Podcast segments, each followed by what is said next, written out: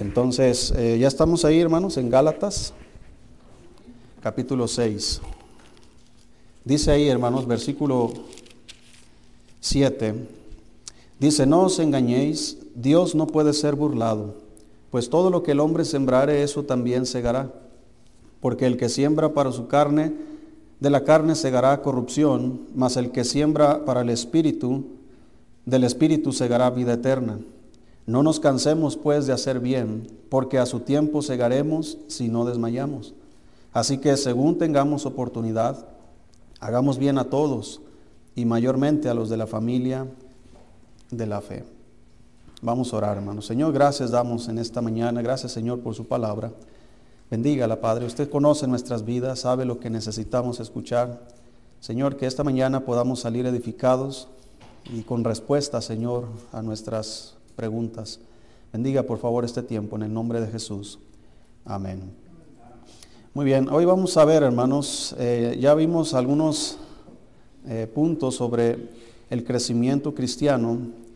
Ya vimos sobre la necesidad del crecimiento, el propósito del crecimiento, la posibilidad del crecimiento. Hoy vamos a ver el proceso del crecimiento. El crecimiento cristiano, hermanos, no es el resultado de la casualidad. Tampoco es instantáneo, sino que es un proceso. El crecimiento es un proceso y requiere tiempo. ¿Sí? Eh, todos crecemos, eh, algunos crecen más rápidos que otros, pero eh, todos, todos crecemos. físicamente, obviamente, hay límites, ¿verdad? Físicamente estamos limitados a los genes de nuestros padres o nuestros familiares, ¿verdad? hay familias de personas chaparritas y de repente tienen hijos altos. ¿Qué pasó? Pues eh, ahí en su, ¿cómo se llama? En su historial de genética, ¿verdad? Probablemente alguien haya ahí que es alto. Eh, o hay gente alta y, hijos chaparros. ¿Qué pasó? Pues es lo mismo. Dentro de su historia genética, ¿verdad? De sus antepasados, alguien traía esos genes. Y no podemos, como dice la Biblia, que no podemos añadir a nuestra estatura un codo por más que te esfuerces. Los médicos te van a decir, no, mira, ponte a jugar básquetbol y te vas a estirar. No te vas a estirar nada. ¿Verdad? Te puede ayudar en algo, pero no te vas a estirar más. No puedes. La Biblia dice, no puedes añadir a tu estatura un codo. Eres chaparro y eres chaparro. Punto. Así te hizo Dios. ¿Sí? Eh, y con propósito. Ve la vida de Saqueo, por ejemplo. Tenía un propósito, ¿verdad? Saqueo ser chaparrito. Entonces, hermano, pero el crecimiento espiritual es diferente.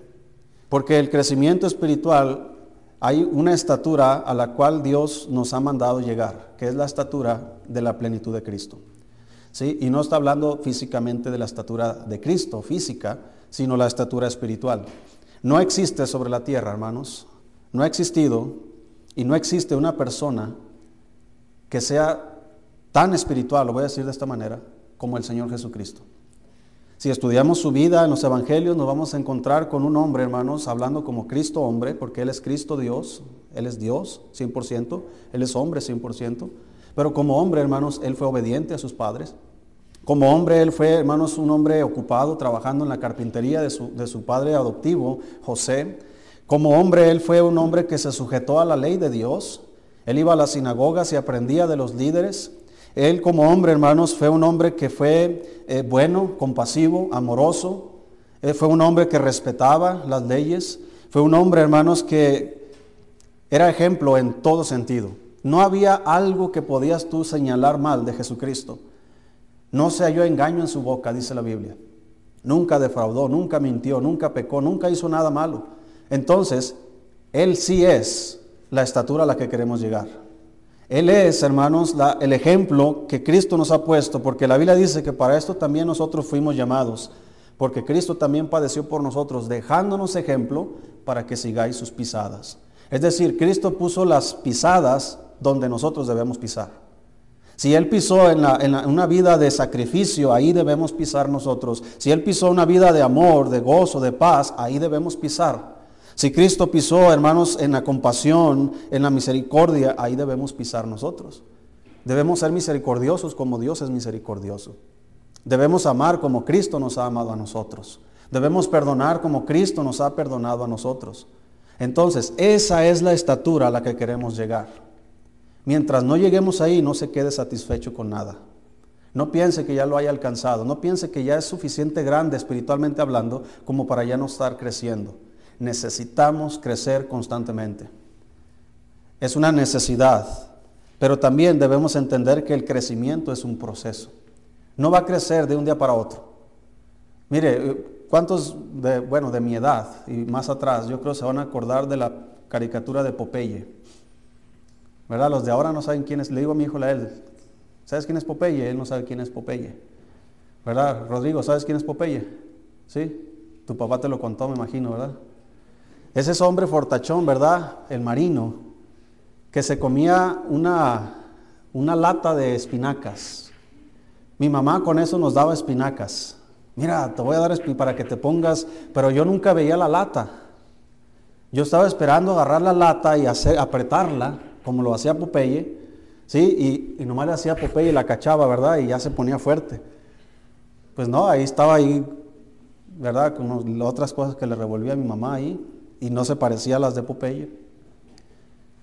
Así no es el crecimiento, hermano. No creas que te sientas a leer tu Biblia y tú dices, oh, y lees y lees, y Señor, gracias por este día, y pum, ya eres un, un hombre grande espiritualmente hablando. No, pero es un proceso, es un buen inicio. También así como podemos crecer, podemos retroceder. ¿Sí? Podemos retroceder.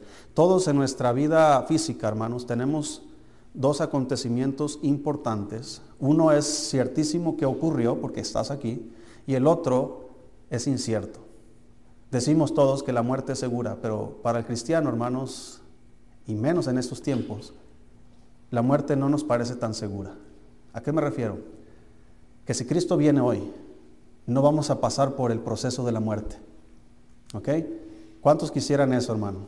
Que Cristo venga ya y no tener que atravesar el valle de sombra de muerte. Pero si Cristo no viene antes de que tú y yo muramos, vamos a, hemos pasado por el acontecimiento del nacimiento y vamos a pasar por el acontecimiento de la muerte. Ahora, del nacimiento hay una fecha que tenemos. Todos tenemos una fecha. Yo nací el 10 de abril del 88. Aquí está. ¿Cuándo voy a morir? No lo sé. Pero el día que Dios, porque Dios lo sabe, Supongamos, yo tengo 35 años, supongamos que Dios me va a dar de vida 70 años. ¿Cuánto tiempo me falta? Podríamos decir que yo estoy en, el pura, en lo más alto de mi vida. Ya transcurrí mi niñez, mi adolescencia, juventud, adultez y voy a ir, ya estando aquí, ahora qué va a pasar hermano, físicamente hablando, ¿qué va a pasar? Voy a ir hacia abajo, ¿sí? Hasta llegar al día en que el Señor me recoja. Cuando voy de aquí a este punto, hermanos, voy creciendo, voy madurando, ¿sí? Físicamente mis huesos van creciendo, mi cuerpo, mi mente, todo va creciendo. Llega un punto donde ahora ya todo cambia. ¿Sí? Ya, ya tengo aquí blanco por aquí. Casi voy a alcanzar al hermano Beto. ¿Sí? Ya las rodillas, el otra vez que fui a jugar con los jóvenes, ya no sé qué pasó, pero ya no podía moverme. Entonces, no estoy tan viejo, pero, pero llega un punto, hermanos, donde ya no das y comienzas a declinar hasta que mueres. Sí, yo espero que a la mitad de aquí Cristo venga, ¿verdad? y podamos irnos al cielo antes de morir. Sea como sea, hermano, vamos a llegar al cielo. Entonces, eh, yo no tengo miedo de hablar de la muerte porque para el cristiano la muerte es ganancia. Entonces, véalo de esa manera, hermano. Y créame que si lo vemos de esa manera, vamos a ver la muerte de otros de una manera distinta. Duele, es, algo que no queremos que, que acontezca, pero es parte de la vida. Entonces, aunque físicamente, hermanos, estamos en un proceso de crecimiento y de decaimiento, espiritualmente, hermano, también sucede.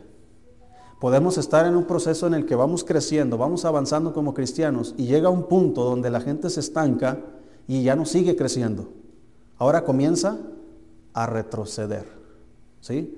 Comienza es como una pila, ¿verdad? Que se carga 100% y luego se descarga. Se carga y se descarga, se carga y se descarga. Así es nuestra vida espiritual.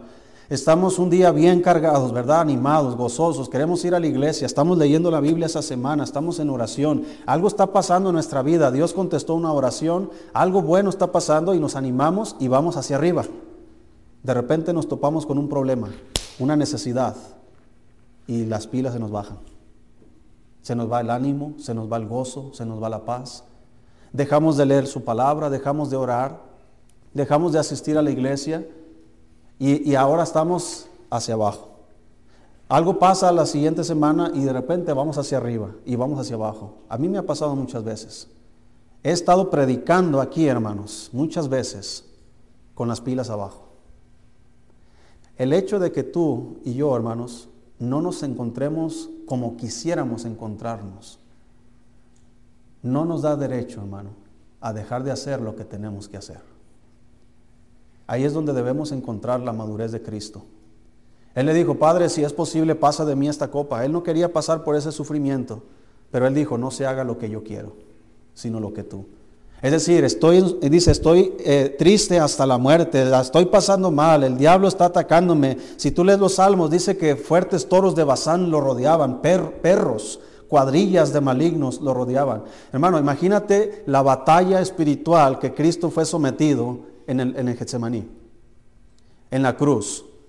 Todo eso, hermanos, el diablo atacándolo y diciéndole cosas y tratando de desanimarle, pero Cristo, hermano, no hizo caso a todo eso, sino que se fortaleció en Dios. Dios mandó un ángel para que lo fortaleciera. Y es ahí, hermanos, como Cristo puede cumplir con la voluntad de Dios, porque Él está dispuesto a renunciar a su propia comodidad para cumplir la voluntad de Dios. Ese es el proceso, hermano. Dice que Cristo se hizo obediente hasta la muerte. Pero escuche cómo lo dice, se hizo obediente.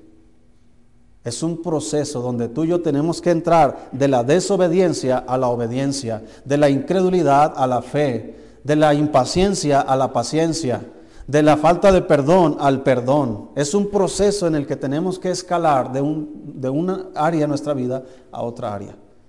Entonces, ese proceso, hermano, en sí eh, requiere tiempo, pero el tiempo en sí no es el factor de suprema importancia. Lo que vale, hermanos, es lo que está pasando dentro de nosotros con el paso del tiempo.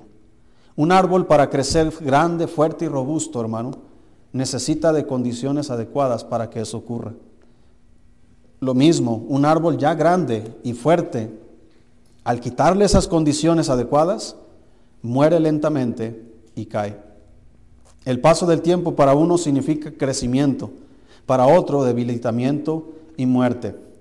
¿Cuáles son los factores que trabajan dentro de nosotros al pasar el tiempo? ¿Son factores de crecimiento o de decadencia?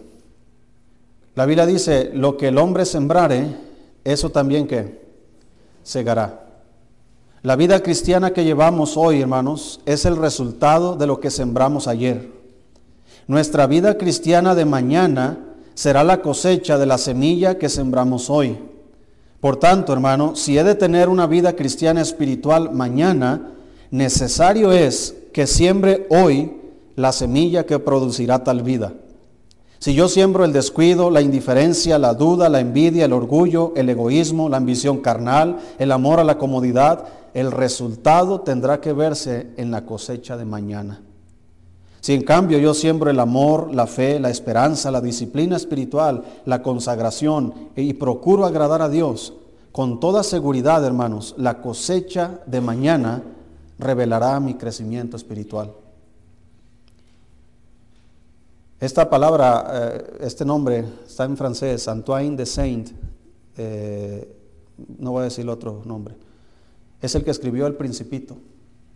Él escribió de su amada Francia después de la derrota ante los ejércitos de Hitler en la Segunda Guerra Mundial. Él dijo esto, una victoria en salsa, otra victoria corrompe, una derrota mata, otra trae vida.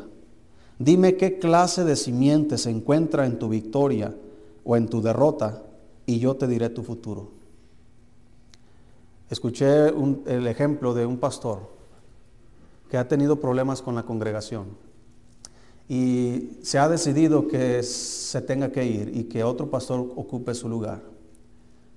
Y ese pastor sale frustrado, enojado, amargado, quejándose porque la iglesia no quería, la iglesia no trabajaba, la iglesia, y siempre quejándose. Hermanos, está sembrando la semilla de otra derrota futura.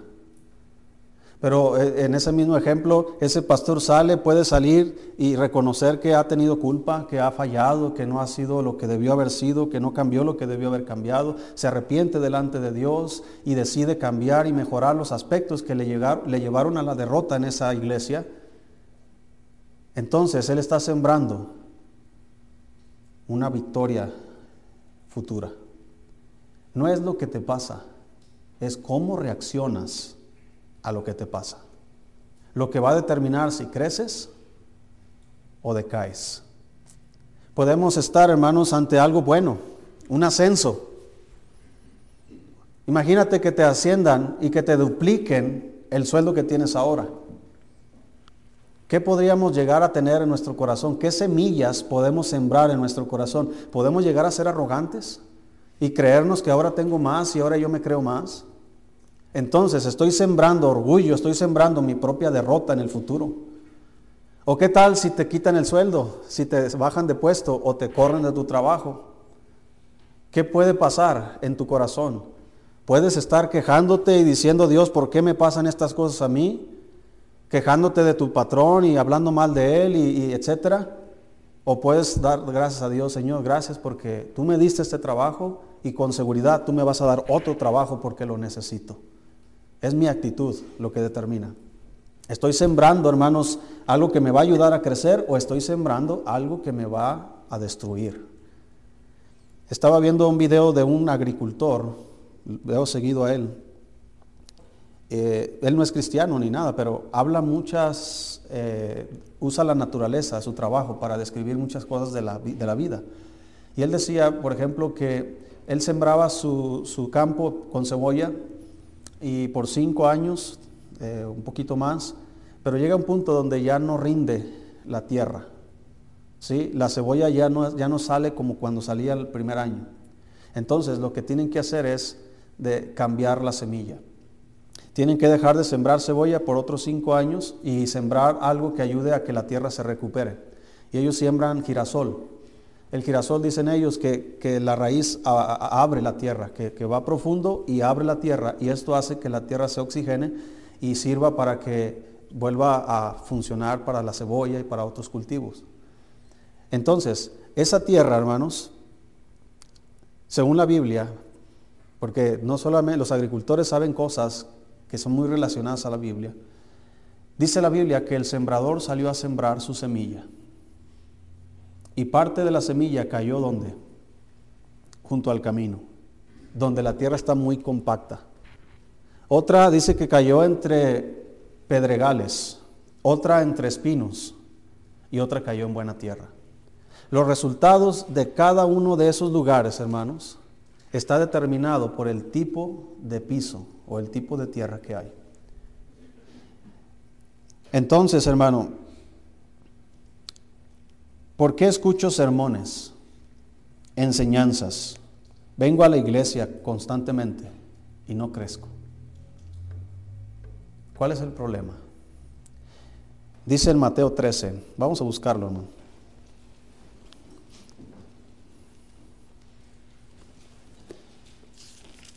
Porque para poder crecer, hermano, necesitamos de las condiciones adecuadas para crecer. Espiritualmente necesitamos oración, necesitamos la lectura de la Biblia, predicación, enseñanza, necesitamos ayuno, necesitamos compañerismo cristiano. Por eso es importante venir a la iglesia, no solamente para escuchar la palabra de Dios, sino para tener compañerismo con los cristianos. Necesitamos muchas cosas de estas, hermano, y con abundancia para poder crecer de una manera correcta. Nos abstenemos de la lectura de la Biblia, hermanos, de la oración, del ayuno. Nos abstenemos, hermanos, del compañerismo entre cristianos. Entonces voy a decaer espiritualmente. No voy a perder mi salvación, pero voy a perder el gozo, voy a perder el ánimo, voy a perder la voluntad de, servir a Dios, voy a perder tantas cosas, hermano. Es como una, una planta, hermanos, que está sembrada entre espinos. Dice que los espinos ahogan y se hace infructuoso. Es decir, no da fruto como debería de dar fruto porque está en condiciones inadecuadas. Dice ahí en Mateo, si lo tiene, hermano. Mateo capítulo 13. Dice la escritura ahí, hermanos, versículo 1. Dice, aquel día salió Jesús de la casa y se sentó junto al mar, y se le juntó mucha gente, y entrando él en la barca se sentó, y toda la gente estaba en la playa. Y les habló muchas cosas por parábolas, diciendo, He aquí el sembrador salió a sembrar, y mientras sembraba parte de la semilla cayó junto al camino, y vinieron las aves y la comieron. Parte cayó en pedregales, donde no había mucha tierra, y brotó pronto, porque no tenía profundidad de tierra. Pero salido el sol, se quemó y porque no tenía raíz, se secó. Y parte cayó entre espinos y los espinos crecieron y la ahogaron. Pero parte cayó en buena tierra y dio fruto, cual a ciento, cual a sesenta y cual a treinta por uno.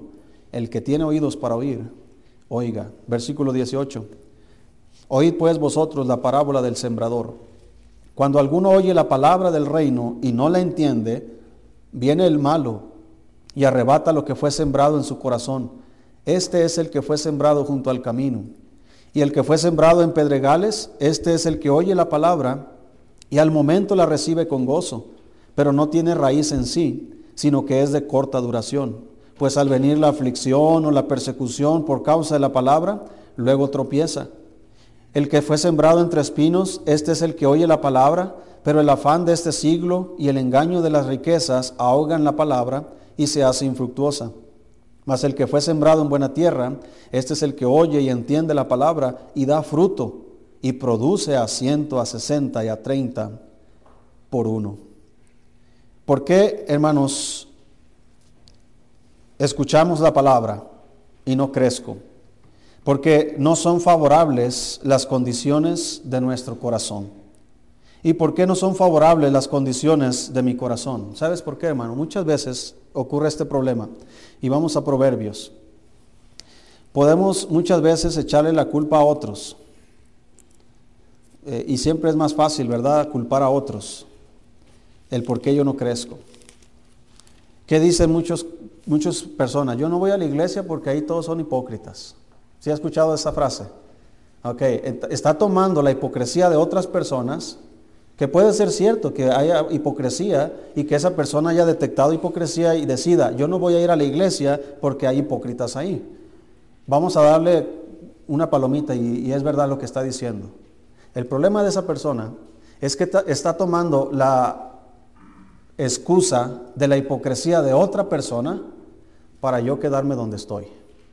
Es decir, por la hipocresía del hermano Andrés, yo lo vi, ¿verdad? Y es hipócrita el hermano y, no voy a ir a la iglesia porque hay muchos hipócritas ahí.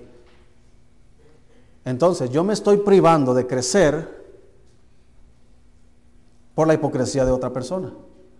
Ahora, es muy amplio este asunto, hermano. Puede ser que si yo soy el hipócrita, yo necesito arreglar mi vida para no dañar el testimonio de otras personas, para no desanimar a otras personas. Ese es un tema aparte. Pero hermanos, aquí estamos hablando de mi responsabilidad. Yo quiero crecer, ok. Yo tengo todo para crecer, sí. Tengo a Dios, tengo el Espíritu Santo, tengo la palabra de Dios, tengo la oración, tengo el ayuno, tengo la iglesia, tengo un pastor, tengo gente que me enseña en la iglesia, tengo todas las, el ambiente, tengo todas las condiciones necesarias para crecer. Pero tal vez lo que me hace falta es una buena condición de mi corazón. De nada sirve tener mejor pastor, aunque no soy el mejor pastor. Pero si tuvieras al mejor pastor, tuvieras la mejor iglesia, tuvieras los mejores músicos, los mejores maestros, los mejores predicadores, puedes tener todo lo mejor de lo mejor en el cristianismo, pero si tu corazón no tiene las condiciones correctas, de nada va a servir. ¿Sí me explico, hermanos? El problema no es los demás, el problema es mi corazón, mi condición. Y debo entender que es un proceso. Entonces, en el proceso de sembrar la tierra, hermanos, primero, si, el, si la tierra, y, y, vamos a simbolizar el corazón, si la tierra está llena de maleza, bueno, no vamos a decir, no se puede crecer porque mira, estoy lleno de maleza. ¿Cuál es el proceso que hay que comenzar ahí? Hay que quitar la maleza. No siembres, no te pongas a esperar cosechas porque no va a haber. Primero atiende la maleza. Una vez que está limpio el terreno, ok, hay que quebrar la tierra, hay que ararla, hay que meter, ¿verdad?, los, tractores y no sé qué para mover la tierra, removerla. Es un proceso, hermano. No llega el agricultor y agarra el costal de semillas y las avienta, ¿no? Es un proceso tras otro. Una vez que ya siembra la semilla, ¿qué, hay que hacer ahí? Hay que regarla. No en el sentido de que la riegas, hay que regar la semilla, atenderla. Una vez que crece y brotan, hermanos, las, las plantas, también brota, ¿sabes qué? Maleza.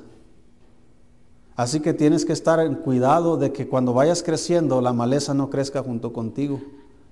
Porque como dice ahí, la que fue plantada entre espinos, dice que los espinos crecieron y ¿qué pasó?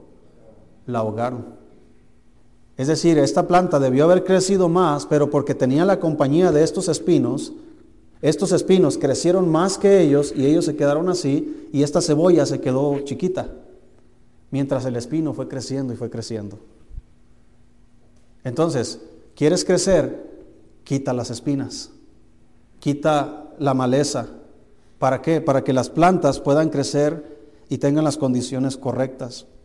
Tienes que darle el agua adecuada, tienes que cuidarle, dependiendo, la dependiendo la, lo que siembras, se trata diferente el cuidado. Pero ¿qué pasa, hermano? Que muchas veces no tenemos el cuidado correcto del corazón de la tierra. Pensamos que las cosas van a salir así nada más porque sí, y no es así. Dice ahí en Proverbios 24, tal vez muchos de nosotros nos encontramos en este punto y lo que tenemos que empezar a hacer es comenzar a hacer algo. Si estamos ahí, hermano. Dice ahí versículo 30. Pasé junto al campo del hombre, ¿qué? Perezoso. Y junto a la viña del hombre falto de entendimiento. Y aquí que por toda ella habían crecido los espinos, ortigas habían ya cubierto su faz, y su cerca de piedra estaba ya destruida. Miré y lo puse en mi corazón, lo vi y tomé consejo. Un poco de sueño, cabeceando otro poco, poniendo mano sobre mano otro poco para dormir Escuche las consecuencias. Así vendrá como caminante tu necesidad y tu pobreza como hombre armado. Todo lo que el hombre sembrare, ¿qué pasa? Cosechas. Cosechas la, la pereza, cosechas la negligencia. Bueno, espérate a la, eh, perdón, siembras la, la pereza y la negligencia, espérate a la cosecha. Hay un principio cuando Dios nos habla de la ofrenda, cada uno dé como propuso en su corazón, no con tristeza ni por necesidad, porque Dios ama al dador alegre. Pero también dice, el que siembra generosamente, ¿qué vas a cosechar? Generosamente. Si siembras escasamente, escasamente. Es una ley, hermanos. La ley de la siembra y la cosecha es inquebrantable. No podemos escapar de esa ley tanto en el ámbito físico como en el ámbito espiritual. Todo lo que el hombre sembrare, eso también segará. ¿Sabía usted, hermano, que muchas de las cosas que estamos recibiendo de nuestros hijos es lo que nosotros le dimos a nuestros padres? Ah, este hijo malcriado que me salió, ¿no? Pues ¿de dónde salió? Solamente estamos cosechando por eso a los hijos, ahorita adolescentes, tengan mucho cuidado cómo tratan a sus padres, porque un día sus hijos les van a tratar de la misma manera. Es una ley. Te la firmo donde quieras. Te va a pasar. Trata a tus hijos con respeto, con amor, a tus padres. Obedécelos y vas a cosecharlo un día con tus hijos. Aunque siempre sale un un negrito en el arroz, ¿verdad? Como dicen, aunque siempre hay una oveja negra y, todo eso, pero ¿sabe qué, hermano? Es una ley inquebrantable. Así que piensa en este hombre, dice, dice Salomón, pasé junto al campo, vas pasando por el campo de este hombre, lleno de espinas, llena de ortigas, llena de maleza, el hombre sentado, acostado, en la hamaca, echándose una coca, no sé, diciendo, ¿verdad? Hay otros proverbios que dice que el perezoso dice, ¿verdad? Que, mira al viento y no va a sembrar. Está mirando y no, es más, dice que el perezoso ni aún a su boca llevará la comida, ni siquiera asará lo que ha cazado. Esto nos habla, hermanos, de que la negligencia en nuestra vida espiritual nos va a llevar a un deterioro. ¿Tú cómo crees, hermano, que va a ser tu matrimonio si no inviertes en él? Y no estoy hablando económicamente. El matrimonio requiere invertir tiempo, requiere comunicación. Tu matrimonio no va a mejorar si tú no inviertes en tu matrimonio. No importa cuánto te pongas a orar, no importa cuánto quieras cambiar, mientras no lo ejecutes, mientras no siembres la semilla de amor, de comprensión, de paz, amor, eh, de, un ambiente adecuado, el matrimonio no va a florecer. Tampoco esperes que tus hijos, todos pensamos, yo quiero que mis hijos crezcan y que ellos tengan el valor de que cuando tengan problemas vengan a mí. Que no diga, no, mi papá me va a matar si, me entero, si se entera de esto. Nuestros hijos se van a meter en líos, hermano, tarde o temprano. Ya sea voluntaria o involuntariamente. ¿Qué van a hacer? ¿Van a acudir a ti o van a esconderse de ti? Entonces esa es la semilla que sembramos ahorita, la que vamos a cosechar mañana. Este hombre dice, así vendrá como caminante tu necesidad y tu pobreza como hombre armado. No vas a tener más que decir, pues me rindo. No tengo armas para pelear contra esto. Así que, ¿eres indiferente a la palabra de Dios, a la oración? ¿No eres constante en la oración? ¿No eres constante en la lectura bíblica? ¿Y piensas que las cosas van a mejorar? No van a mejorar. ¿Por qué? Porque no estamos sembrando la semilla correcta. Y tal vez, hermanos, porque la palabra de Dios es como una semilla, tal vez la palabra de Dios, hermanos, está siendo sembrada en nuestros corazones para ayudarnos a cambiar, pero nuestro corazón es como piedra o tiene espinas o está tan duro, hermano, que, que no, no penetra nada de la palabra de Dios. Salimos como llegamos y seguimos en las mismas. ¿Por qué? porque no estamos, no tenemos el ambiente correcto para crecer. Por lo tanto, hermanos, eso va a deteriorar. Entre más ese hombre mantenga su campo así, la hermana Belén siempre me recuerda, por aquí salen unas plantas, ¿verdad? Que, que son unos árboles, ¿cómo se llaman esos? ¿Verdad? Pero ¿cómo se llama el árbol? ¿Cómo se llaman? Olmo. Ok. ¿Qué hace esa planta? Levanta, levanta las, paredes, ¿verdad? Levanta las banquetas. Eh, y ahí está, de repente la cortamos, ¿verdad? Y tratamos de sacarla desde la raíz, pero, pero hermanos, así, así es el enemigo, ¿ok? Tú piensas que acabaste con él, pero no, tarde o temprano vuelve. Y ahí está otra vez, hermana Belén, diciéndome, mire, ya está creciendo otra vez, ahí vamos a cortarla otra vez. Pasa el tiempo y ahí va otra vez para arriba. Y la cortamos, y ahí va, y la cortamos. Es un proceso, hermano, donde tenemos que entender que si quieres crecer, ese es el proceso que vas a seguir. El agricultor constantemente, cada vez que siembra, tiene que tratar con la maleza. No, no puedes decir, como un hermano dijo una vez, ya leí la Biblia de todo lo que iba a leer en el mes. Ya me lo aventé hoy. bueno, hazlo igual con tu comida. Cómete toda la comida que te ibas a comer en el mes, a ver cómo te va. No vas a poder. Y si pudieras comerte toda tu comida de todo el mes, mañana te va a dar hambre. Si es que vives. Así que hermano, constantemente necesitamos crecer, sembrar. Mire lo que dice, hermanos, Salmo capítulo 1.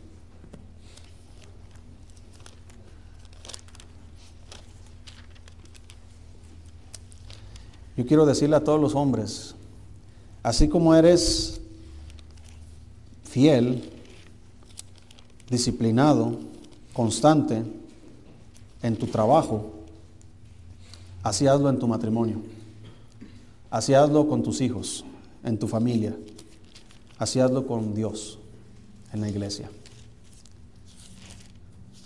Tú, tú dices, en el trabajo me dan oportunidad de ascender, pero necesito hacer exámenes.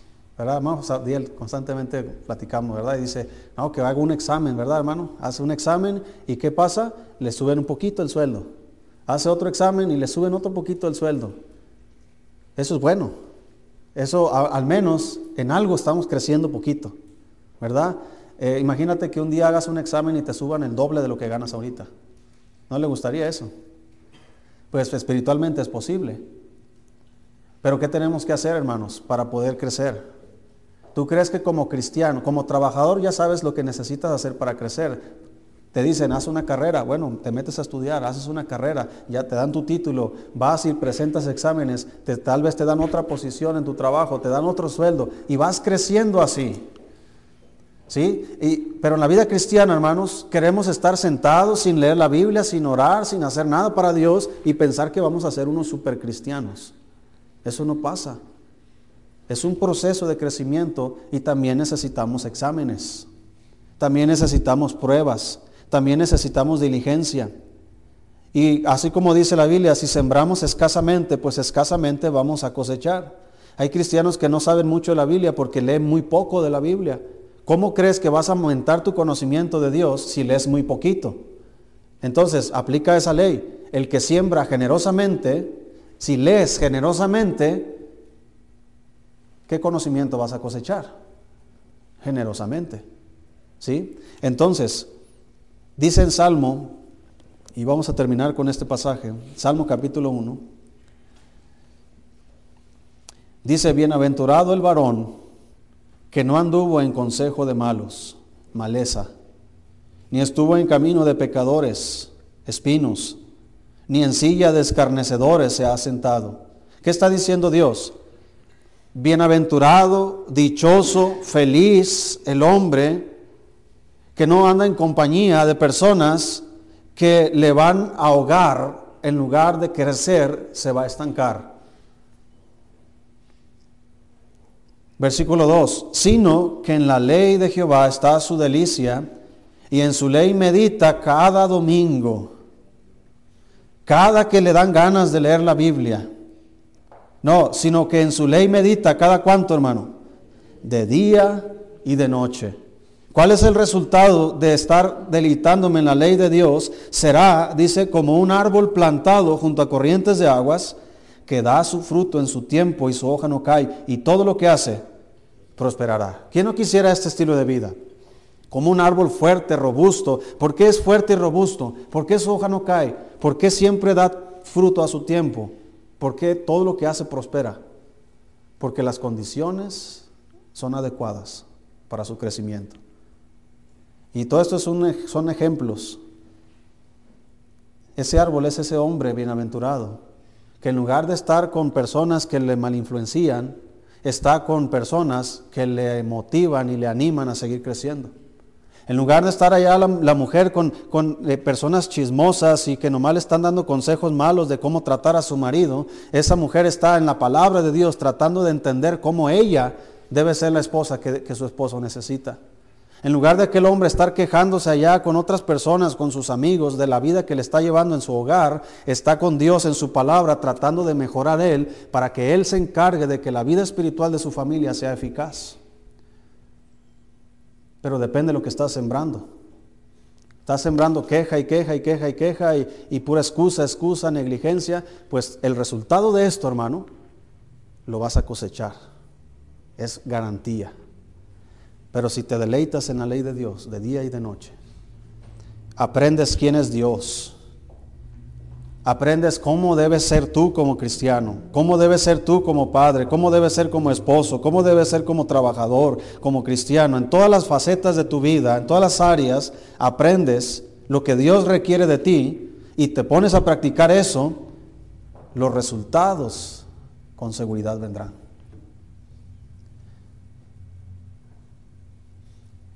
Versículo 4 dice, no así quienes, los malos, no así.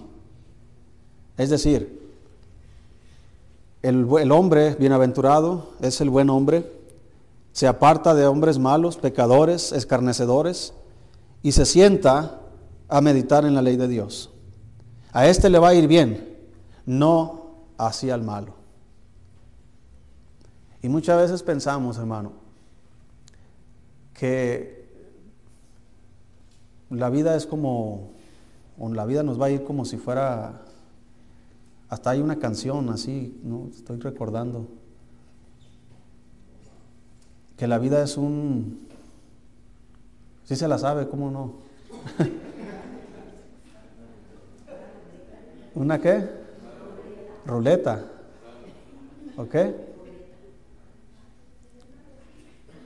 Mira hermano, muchos de nosotros, cuando yo era niño, mi papá nos llevaba los domingos, nos íbamos al, no todos los domingos, pero varios domingos nos llevó al centro del, pueblo a comer un cóctel de camarones. Ahí estábamos tres niños sentaditos ahí comiendo, con nuestras botitas, así como sus hijos. Así andaba yo, con botitas y todo eso. Y luego de ahí nos llevaba a los donde venden cachitos de lotería y nos compraba raspaditos.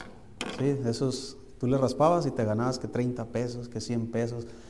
Obviamente mi papá estaba pensando en, yo con que me ganara 10 pesos, ¿verdad? Y ahí nos compraba un cachito cada uno y ahí estábamos raspándole a ver qué salía. Nunca nos ganamos nada. Así hay muchos cristianos que piensan que a ver qué sale. Híjole, pues salió mal. Tu vida así, hermano, viviéndola en esa, eh, vas a perder más de lo que vas a ganar. En la, en la vida cristiana solamente existen certezas, hermano. Cosas seguras. Te va a ir mal si te apartas de Dios. Es seguridad. Te lo firmo en tu Biblia si quieres. Si te apartas de Dios, te va a ir mal porque estás sembrando semilla equivocada. Pero también, hermano, si caminas con Dios, te va a ir bien. Te lo firmo también.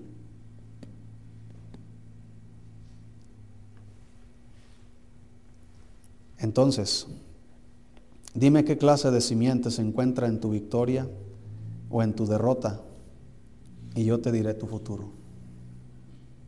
Eres un cristiano que va creciendo, que está aprendiendo, que es fiel, que lee su Biblia, que ora. No necesitamos ser expertos para decir, te va a ir bien, te va a ir bien. Apártate de Dios y te va a ir mal. Entonces, aprende este proceso, hermano. Crea las condiciones adecuadas. Si para que una planta, de las hermanas que les gustan las plantas, hay unas que se les mueren las plantas, ¿verdad? Pero las que sí saben cuidar plantas, saben que hay que echarle agua tal día, ¿verdad? Hay que, esta planta no requiere agua, tal vez una vez al mes.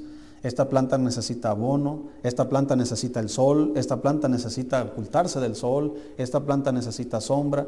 Es decir, una persona que sabe plantas le va a poner la planta en las condiciones donde le va a favorecer. Entonces, nuestra vida cristiana es igual. En cada área de nuestra vida debe tener las condiciones correctas para que podamos crecer en esa área. Entonces, como cristianos, las áreas buenas que nos ayudan a crecer, hermano, se encuentran en la iglesia, en la, Biblia, en la oración, en el ayuno, en el compañerismo cristiano. Métase a estas áreas, hermano, y con seguridad usted va a crecer. Ahora, ahí su crecimiento va a depender si siembras generosamente o siembras escasamente. Aplíquelo en su matrimonio. Entre más comunicación tengan, mejor se van a entender. Entre menos hablen, es por eso que de repente, ¿qué tienes? No, pues no, nada. No, si trae algo. Si le ha pasado eso. Su esposa algo trae y te dice que no trae nada. ¿Sí te ha pasado, hermano Jepte? ¿Qué tienes? Nada. Pero nada, ese nada, nada. No, si traes algo. Llega la mano Beto, ¿qué tienes? Nada. Ese nada con, con lloro tiene algo. Pero la comunicación, hermano. ¿Sí? Alguien, alguien siempre he escuchado esta frase de alguien. Hablando se entiende la gente. Y en el matrimonio es muy fundamental con la paternidad también, los hijos. Es muy fundamental la interacción. Esa interacción, esposo-esposa, hace que el matrimonio crezca. Esa interacción padre-hijos hace que la relación crezca. Si eso es cierto con el esposo y la esposa y los hijos, ¿tú crees que no es cierto con Dios, hermano? Esa interacción con Dios, hablar con Dios, que Él nos hable con su palabra, no en la, no en la iglesia solamente, sino todos los días. Entonces mi relación con Dios crece. Si yo crezco en mi relación con Dios, yo voy a saber la voluntad de Dios. Y cuando yo sepa la voluntad de Dios, no me voy a encontrar orando por cosas que no debo pedir. Voy a estar orando por cosas que yo sé, porque Dios en mi relación con Dios me dijo que me iba a dar. Cosas que Él quiere que pasen en mi vida. Ese es el crecimiento, hermano, que tú y yo necesitamos. Ese es el crecimiento que Cristo experimentó en su vida. Desde que Él nació, dice la Biblia que después que fueron a su casa, el niño crecía y se fortalecía y se llenaba de sabiduría y de gracia para con Dios y para con los hombres. Ese crecimiento que Cristo fue sometido y lo llegó a ser el hombre perfecto, porque siempre fue perfecto, y Él es el estándar en el cual yo tengo que medirme. Tengo que pararme a un lado de Cristo, no estoy a su altura, necesito crecer más. No se ponga a la altura de alguien más, porque puede ser más alto puede ser más chaparro. Pero con Cristo, hermano, ahí es donde todos tenemos que formarnos y medirnos. Mientras no lleguemos aquí, usted siga creciendo. Agarre las cosas que le van a ayudar. Y va a ver que, hermano, con seguridad y con el tiempo, no crea que mañana, ah, pastor me dijo que voy a leer la Biblia ahorita en la noche para mañana ya crecer. Vas a empezar bien, pero el crecimiento es un proceso que lleva tiempo. De aquí a unos años veremos cómo va a estar usted fuerte como un árbol. Puestos de pie, hermano, vamos a orar.